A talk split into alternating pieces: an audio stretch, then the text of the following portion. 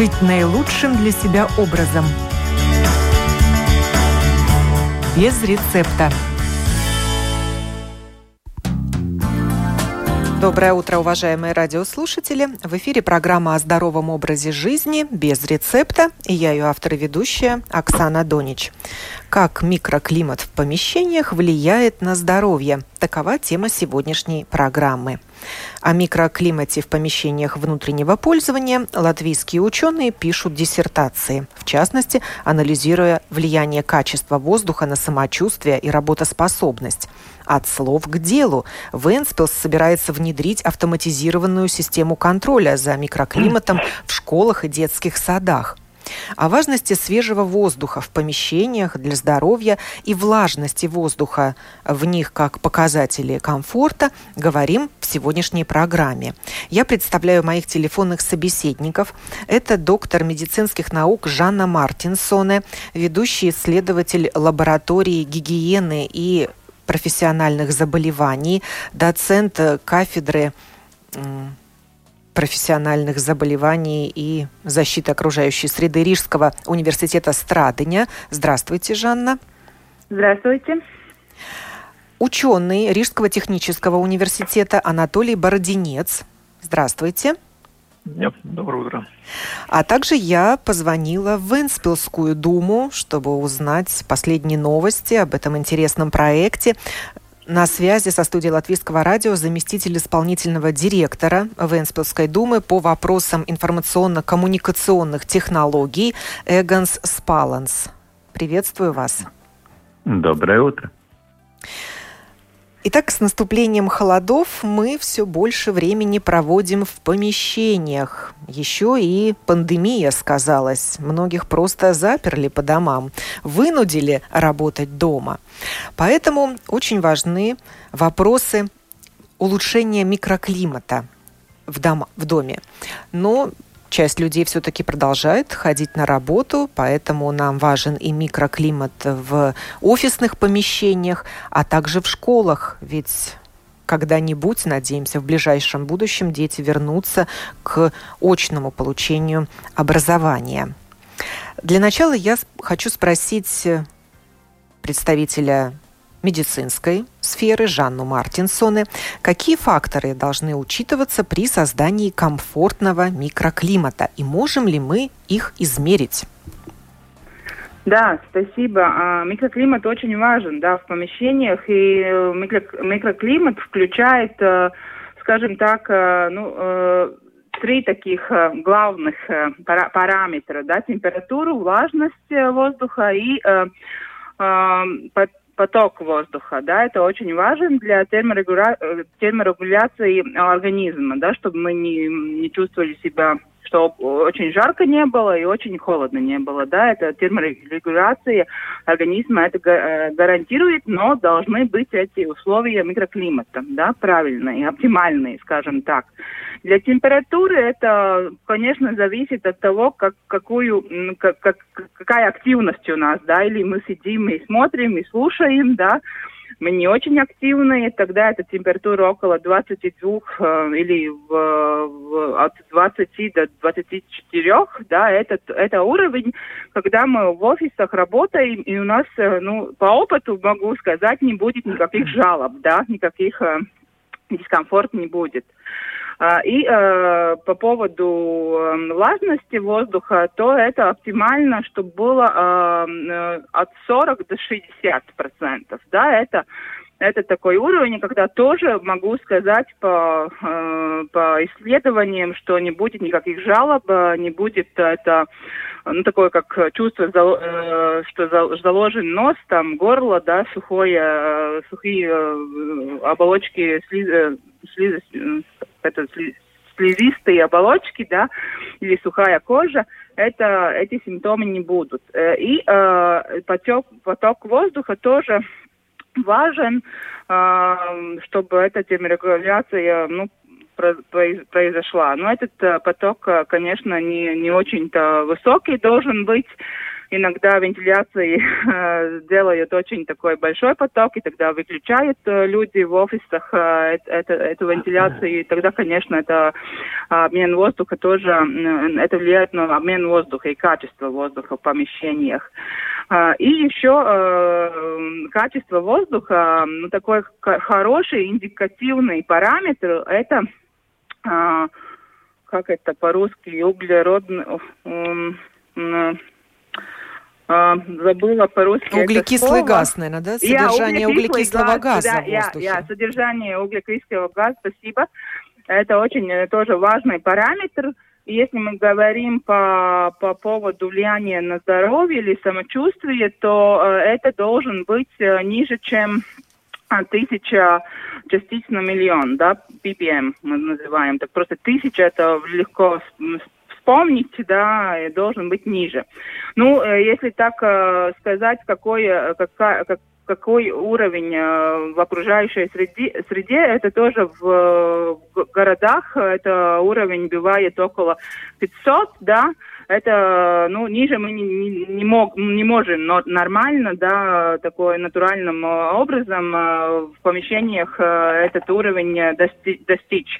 Но э, все равно 600, 700, 800 это очень хороший э, уровень для означения, что качество воздуха в помещениях довольно, скажем так, хорошее. Ну, да? критический уровень 1400 таких единиц. Ну да, это влияет на мышление. Еще, если мы про школу говорим, да, тогда, конечно, это концентрация, продуктивность. Э, и еще, э, конечно, если э, это углекислый газ повышен, то и все другое может там быть повышено. И микроорганизмы, и запыленность может быть повышена. Это зависит, какая активность у нас в помещениях и откуда мы берем этот воздух, да, обменяем или не обменяем. У нас есть вентиляционные системы, какие они, э, там, не знаю, какая фильтрация, да, как много мы свежего воздуха берем на помещение, на, на, на, на на, на этот весь э, дом, да, э, или, ну, да, ну, так, да, это, да. это очень хороший индикативный э, параметр. Да, вот спрошу Дешево. ученого из Рижского технического университета Анатолия Бородинца, а как можно измерить качество воздуха в помещениях внутреннего пользователя? Ведь чем больше мы находимся в помещении, тем больше мы приспосабливаемся и привыкаем. И нам кажется все нормальным. Как, есть ли приборы, которые это качество воздуха оценивают? Да, конечно. Я немножко еще от себя хотел бы добавить, э, что ну да, что оптимальное количество, качество воздуха это очень влажность 40-60%, но проектируя систему вентиляции, в принципе, мы принимаем, что самая лучшая система вентиляции все равно э, будет так устроено, что 10-15% будет людей недовольны качеством воздуха. То есть как бы это как бы самый А-класса здания, и все равно ну, 10-15% будут недовольны всегда. То есть обеспечить такое качество воздуха, чтобы все 100% были довольны помещение, это очень, очень сложно. Вот, а по поводу того, как это замерить, даже если у вас дома простой классический термометр или гидротермометр с температурой и относительной влажностью, уже можно относительно как бы, этой влажности смотреть качество воздуха, чтобы она не опускалась ниже 40% влажности, а, ну, скажем так, в некоторых стандартах 30% указано. Но это связано с тем, что зимой воздух очень довольно дорого увлажнять, такой довольно дорогой процесс энергоемкий, надо увлажнить, подогреть его, и поэтому в нормативах минимально в европейских 25 влажность указана, в американских 30, ну а по гигиеническим нормам ну 40%, конечно, желательно. Ну и третий прибор это CO2, который мы можем замерять в помещении, и в зависимости от этого, соответственно, нет механической вентиляции, открывать окна на проветривание. Но единственный вопрос, надо правильно разместить эти приборы. Если мы разместим скажем так, в зоне, где мы напрямую на него дышим или влияние, например, там белье сушится, или работаем, мы выдыхаем э, воздух на этот прибор, конечно, это будет не совсем точно. Но в целом, как бы в районе 120-150 евро сейчас на рынке доступны простые э, измерительные приборы, которые позволяют мерить температуру, относительно влажности СО2, и, соответственно, принимать решения о вентиляции и так далее. Конечно же, ночью мы на эти приборы смотреть не можем, как бы наблюдать за ними. И ясно, что если у нас маленькая спальня, окна закрыты, там уже без приборов будет понятно, что уже среди ночи СО2 уровень будет завышен. уже будет, ну, как в среднем, то, что мы мерили в спальнях, это 2000-2500 э, частиц на миллион воздуха ppm, то есть э, ну да, и тут уже никакой прибор не поможет. Ну, надо как бы микровентиляцию, может быть, на ночь оставлять. Опять-таки появляется дискомфорт за счет того, что холодный воздух ну, дует прямо на кровать, скажем так. И, да, так что мерить можно. Вопрос да, я вот тут зашла на да. домашнюю страничку Electrum, просто для тех, кто хочет увидеть, как выглядят вот такие приборы. Есть там тоже сенсор для оценки качества воздуха, но цена, честно говоря, кусается. 199 евро. Не каждый себе ну, позволит да, такой прибор, но... чтобы э, измерять дома не только температуру и влажность, но еще и уровень СО2 в воздухе? Ну, скажем так, я в свое время у себя в квартире, соответственно, где не было механической вентиляции, ну, один раз замерил воздух, тенденции понятны. Если в помещении три человека, то через час все равно надо проветрить хотя бы минут 10. И как бы, ну, и, соответственно, ну, мне как, может быть, в этой области, как бы, человек, который легко ориентируется, СО2 сенсор особо не нужен, потому что, ну, примерно такие взаимосвязи у меня уже известны. Ну, если мы в помещении, ну, понятное дело, что надо вентилировать, как бы.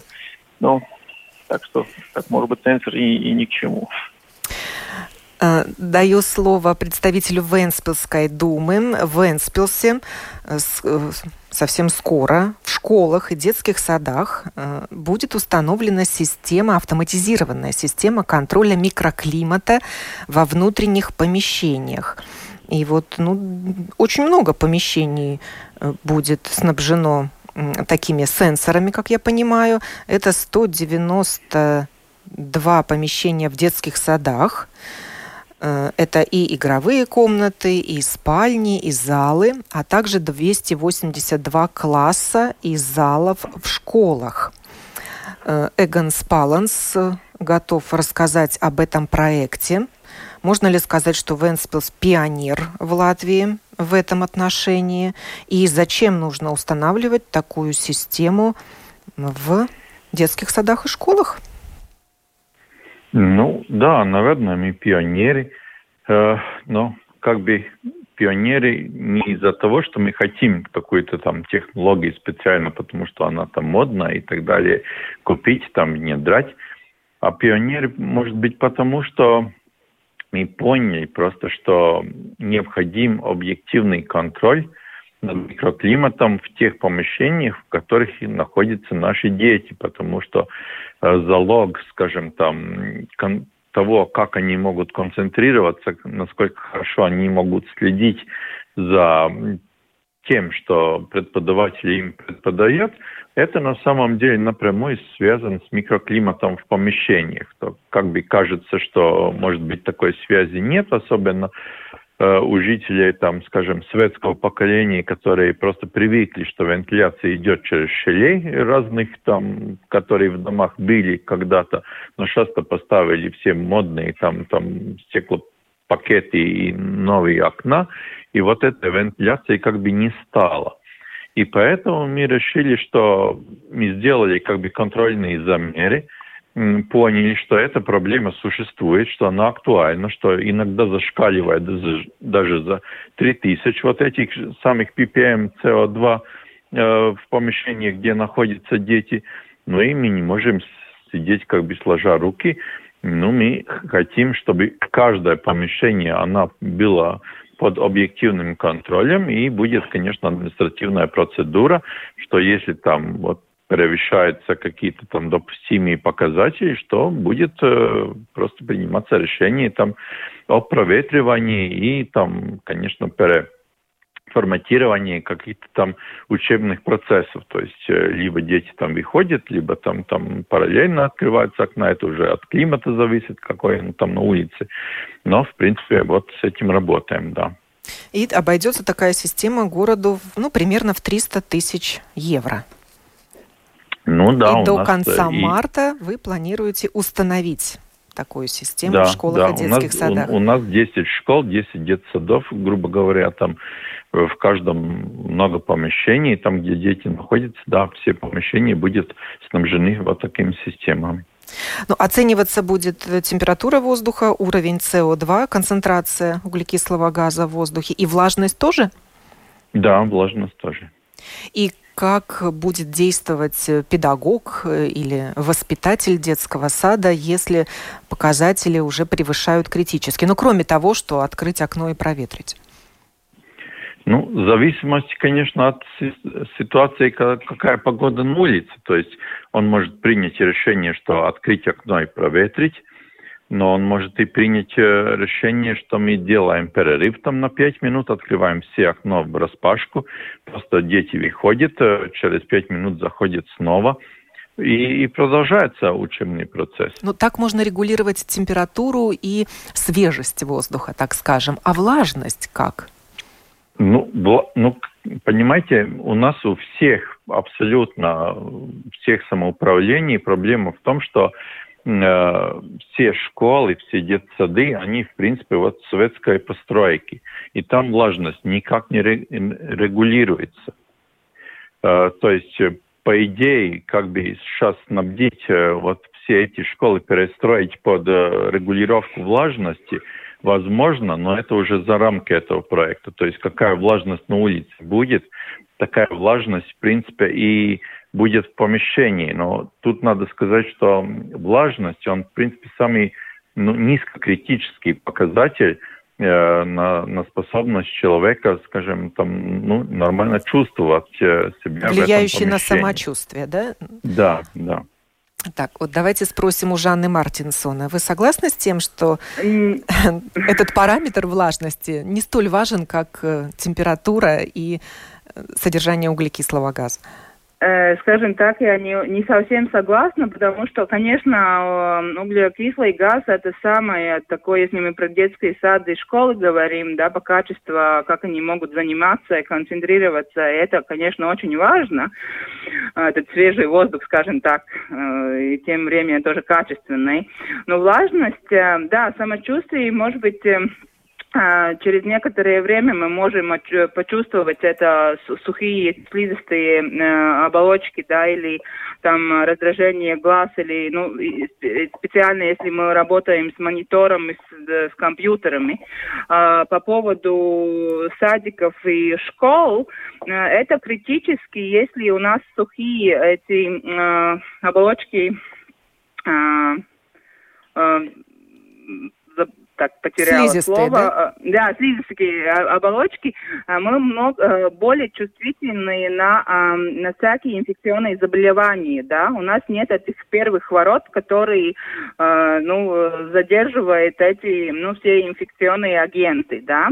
И поэтому э, это, скажем так, э, влажность воздуха как довольно крити критический э, момент, э, если мы говорим про вот эти, ну, э, в зимнем период, периоде и в школах, и, и в садиках, конечно, дети, э, ну, там, э, этот обмен воздуха, если гарантирован, да, хорошо, но влажность то, тоже влияет э, влияет, э, ну, э, играет важную роль, да. Э, ну, а достаточно мы... просто открыть окно, ну, вот и в Венспилсе, и в Риге зимой... мы живем рядом с морем. Да.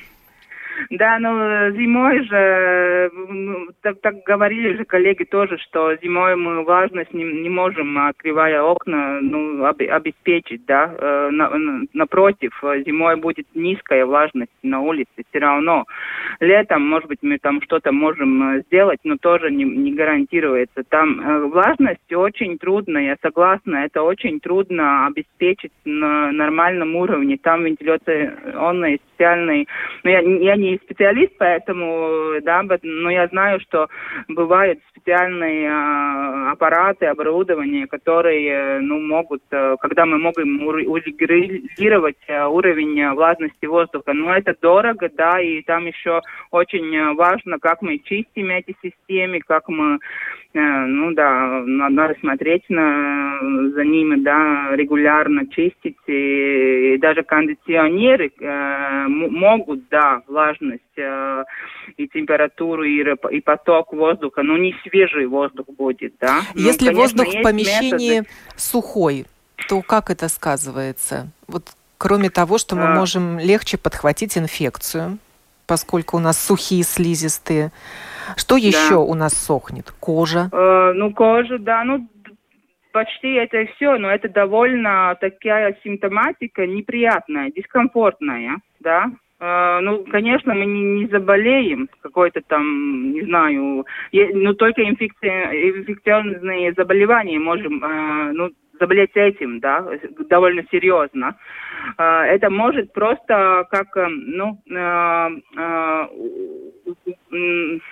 постепенно, да, это... Да, усилить может только. Усилить это заболевание, да, не, не, не, не будет такого, нет такого специального заболевания, потому что э, низкая, низкая влажность воздуха, нет такого заболевания, да, но можно усилить вот э, эти все и, и э, инфекцион, инфекционные заболевания. Или спровоцировать и, их даже, да? Да, спровоцировать э, хронические заболевания. Если у нас уже есть там проблемы с легкими, да, это сухой, э, сухой воздух может э, спровоцировать, э, э, ну, что мы кашляем побольше, да. Э, ну, это просто провоцировать. Много всяких таких э, симптоматик, которые э, далее, ну, могут э, привести с, э, ну, да, опять заболеем э, или на подход. Али аллергикам важна влажность в воздухе? Э, да, хороший, хороший вопрос.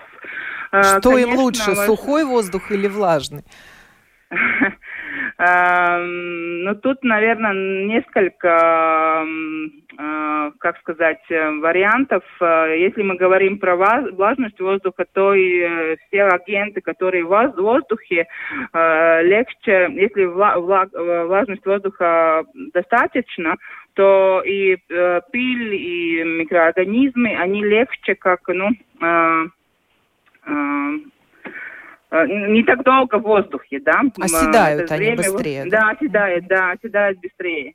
Но если сухой, то будет э, подолже э, в воздухе, да, и, конечно, это, ну, может, опять мы можем э, вдыхать побольше эти концентрации, и это можно, может усилить реакцию. А про, про аллергиков даже не знаю, там, наверное, специфические, ну да, если это потому что пыль или какое-то химическое вещество, но там тогда и важно, как, какой обмен воздуха, да, если какая-то химия летучая, там, летучие химические вещества, э, эту аллерги, аллергическую реакцию, э, ну так, э, при, превышивает, тогда, конечно, там еще обмен воздуха очень важен, да, не так много, может быть, это влажность играет роль.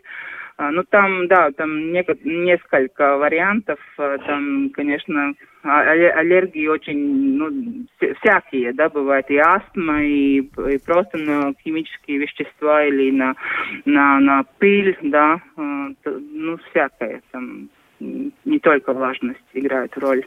Да, но, но вот то, что считается, влажность... что э, может быть и вредным как излишне влажный воздух, где более 60% влажности, ну, так конечно, и сухой да, воздух, где конечно. уровень влажности ниже 30%. Да, если превышен, то эти э, грибки, да, в воздухе споры могут быть э, и это, да, действительно очень специфический агент, агент э, по поводу аллергии, да. Ну, по, в школах и по публических помещениях, я думаю, что это небольшая проблема, но мне трудно судить про, про это. Иногда бывает, да, когда мы делаем эту, ну, как э, э, энергоэффективные дома, да, строим, тогда не всегда, иногда забываем про вентиляцию, и тогда, конечно, это грибки могут быть на поверхности, потому что конденсат там, э, там э, есть, и грибки очень хорошо там растут, потому что влажно и, и очень, очень тепло. Это, конечно, тоже риск, потому что некоторые, ну, довольно большая популя... ну, процент популяции, они сенситивны на, на, на этот ну, грибок в воздухе, да, это споры.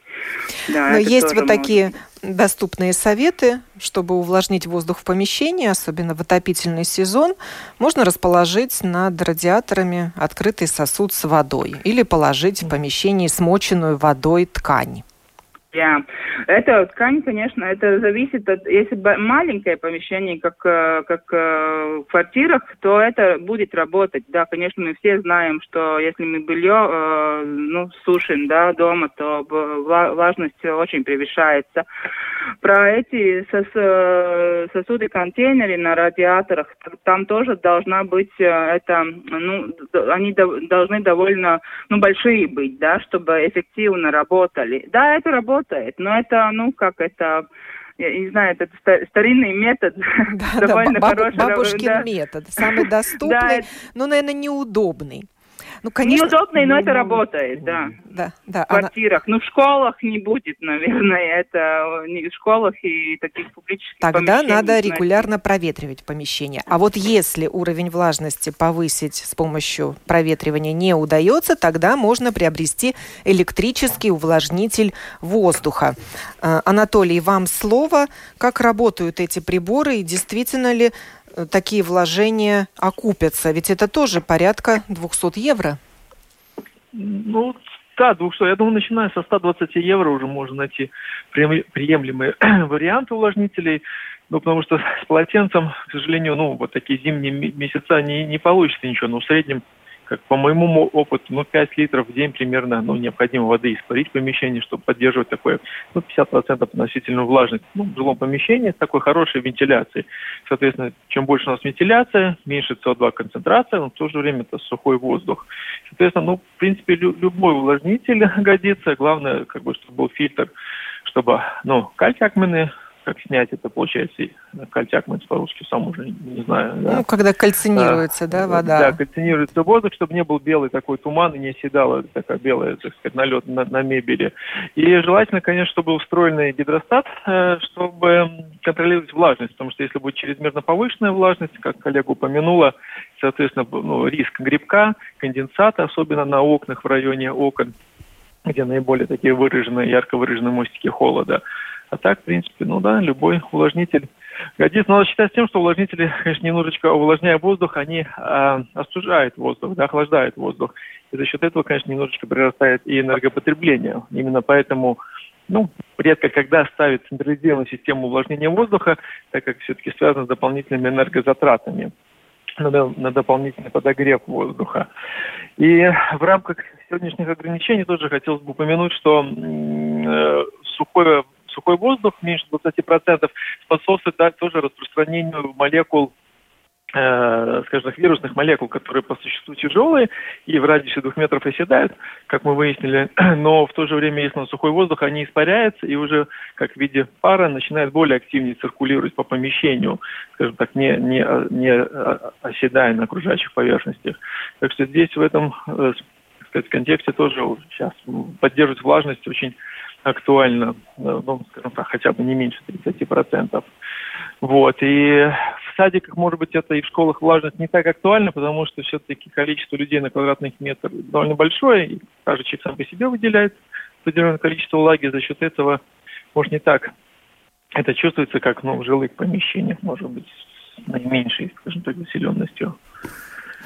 Э, Эгон, а у вас есть дома увлажнитель воздуха? Но у нас зашел разговор в таком технократическом э, русле, где как бы там сотни тысяч лет там люди в избах, избушках там жили с искусственным климатом. Ну, я считаю, что основа, скажем, здорового образа жизни – это дышать свежим воздухом. Получается очень просто. Оттуда, где он есть, то есть через окно на улице, то есть в помещении свежий воздух получается только оттуда, и какое-то количество аппаратов, э, которые в эту цепочку входят, конечно, могут там что-то там улучшить, э, если там этих параметров не хватает, но в целом, в целом, в целом свежий воздух – это основа. Вот. Э, у меня у самого дома нет увлажнителя воздуха, и я прекрасно себя и так чувствую. Ну, как уже коллеги говорили, что да, влажность э, выделяется и людьми, которые находятся в помещениях, поэтому в школах э, как бы это меньше проблема, потому что там много детей на один квадратный метр. Ну, конечно, вот СО2 – это основная проблема, которую надо решить, потому что влажность влажностью, а если СО2 зашкаливает, там уже мышленный процесс не идет как надо. Анатолий, ну кроме увлажнителей воздуха, есть еще и очистители воздуха. А какая разница между этими приборами?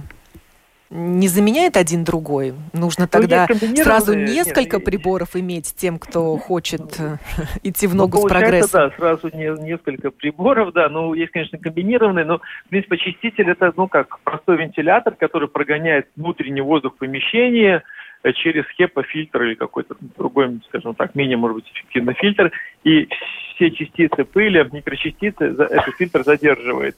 Ну, скажем так, сам по себе он воздух от, не очищает от СО2. Может быть, если активная циркуляция пыли в этом помещении есть, он может ее брать и не, у, у, уменьшить дальнейшее распространение по помещению. Но это, ну, как может быть, дополнительный элемент, может быть, в помещениях, где, может, животные много, где, ну, пыли, или как этих спаулос, получается, ну, а, что там, шерсти от животных, да, в данном случае, конечно, я думаю, будет ярко выраженный эффект. А в простых обычных помещениях, конечно, эффект будет незначительный по сравнению с затратами ну, где-то в районе 300-400 евро и затратами на э, электроэнергию, скажем так. Вот. Это так, в общем, скажем так. Да, некоторые даже производители включают в название таких приборов слово «бэйби», для того, чтобы обратить внимание родителей маленьких ну, детей ну, на качество воздуха в их помещениях, что, что такие приборы ну, помогут да. им улучшить качество воздуха и, возможно, предотвратить появление аллергии у своего ребенка. Но видите еще маленький комментарий, что если фильтр не менять вовремя и не чистить, через какое-то время он начнет не очищать воздух, а еще больше засорять. Угу. Ну, и, и гонять уже довольно. тогда э, и гонять вот такой, более грязный да, воздух. Более грязный а эти воздух. дорогие, и ну, часто люди находят альтернативы, может быть, там с каких-то китайских сайтов заказывают потом, и, соответственно, эффект тогда, ну, совсем уже никакой. Конечно, есть и, и, и э, озонаторы, и э, ионизирование воздуха, ну, это все пока еще ну, не доказано. А озонированный воздух, оно, в принципе, только без людей может быть очищать помещение от запахов и так далее, может быть, после стройки, после ремонтов, но ни в коем случае вместе с людьми помещения. А ионизация воздуха, ну, эффект э, не доказан, там 50 на 50 разделить. Такое мнение, что есть какое-то улучшение там для людей, но в целом, как бы, ассоциации инженеров теплогазоводоснабжения, ну, в целом, ну, таких ярких рекомендаций не высказывают, так как так польза не доказана. Вот наша радиослушательница Марина как раз и пишет, что она против кондиционеров в помещениях, пишет, что они гоняют воздух через фильтры, которые обычно редко меняют. Кроме того, там есть химические реагенты, очищающие, которыми, получаются, дышат люди. Только проветривание и воздух с улицы, пишет Марина. Ну да, воздух с улицы это наш самый чистый воздух, но, к сожалению, вот его, также его от пыльцы весной тоже необходимо очистить от выхлопных mm. газов, от пыли и так далее. То есть, да, современная да. среда намного грязнее той, которая была 200 лет ну, назад. Ну и важно, где находится квартира или да, офис. Да. Э, от да. этого тоже зависит качество воздуха. На каком этаже, во-первых? На первом, наверное, концентрация гря... веществ mm. вредных будет выше в воздухе. Ну и я прочитала еще такую интересную информацию, что люди, проживают, чьи квартиры находятся на южной стороне здания, хотя и не на первом этаже, тоже рискуют, потому что солнце нагревает фасад здания, и оно может выделять уже какие-то частицы да. грязные, которые будут вдыхать mm-hmm. эти люди. Согласны со мной, Жанна? Да, я, я согласна. Это очень хороший, ну, такой момент, э, очень важный. А фактически летом, да, нагревается э, помещение и летучие химические вещества, которые на мебели или в, не знаю, в этих э, материалах, да, они выделяются все равно. Даже если это очень старый ремонт, да, бывает, что выделяется. А, и это, да, это тоже еще, если мы говорим по качеству воздуха, да, это очень, ну, все равно это, это связано с СО2, да, потому что если СО2 будет э, занижен, то и эти или э, всякие вещества или микроорганизмы или, или пыль в воздухе будет э, ниже, да, потому что обмен воздуха про, происход, ну, происходит в хорошем уровне, и там риски занижен, занижены по поводу влияния на здоровье. Да, это очень важный момент. Солнце, да, оно влияет. И Татьяна, радиослушательница, пишет, не считают ли эксперты сегодняшней программы, что система контроля воздуха должна быть не только в Венспилсе, в школах и детских садах, но и по всей Латвии. Что для этого нужно? Может быть, просто ставить окна с возможностью проветривания, они глухие? Это вопрос Эгону. Ну, наверное, окна ну, то есть возможность открытия этих окон все-таки есть в каждой школе. Я не знаю, может, есть какая-нибудь школа, которая вообще там витринами свои окна забила. Ну, там, я считаю тоже, что самый свежий воздух – это воздух с улицы, и, и, и цель вот нашего проекта – это просто не дать учителю, не дать педагогу возможность как бы игнорировать э, то состояние воздуха, которое в помещении образовалось. А будет какой-то звуковой Потому сигнал что... подавать эта система? Э, там, там сигнал оптический, он, он, он как бы лампочки мигает, и, и можно, и, конечно, там через компьютер смотреть, как сейчас модно и так далее, через там э, телефон. Но, но в принципе включается лампочка. Лампочка показывает, звуковой сигнал мы как бы не делали, потому что как бы звуковой сигнал в школе, это, понимаете, это сразу Отвлекающий как бы, фактор это будет, да. да. Да, да, да. Там все сразу выбегают в коридор и так далее. То есть э, зажигается лампочка сначала, там э, желтая, потом красная. И при том, что зажигается желтая лампочка, учитель может как-то закончить там, там либо часть урока, либо весь урок и уже потом принять это решение, потому что там нет вот такого, что сразу там через секунду там что-то зашкаливало. Ну, такая у нас тема на данный момент. Да, нам пора заканчивать программу сегодняшнюю, в которой мы говорили о том, как микроклимат в помещениях влияет на здоровье и что мы можем сделать для улучшения этого микроклимата. Я благодарю участников этой программы, э, ученый Рижского технического университета Анатолий Бординец, доцент Рижского университета страдания Жана Мартинсоне, заместитель исполнительного директора Венспилской думы Эгонс Спаланс участвовали в этой программе, которую подготовила и провела я, Оксана Донич. Будьте здоровы!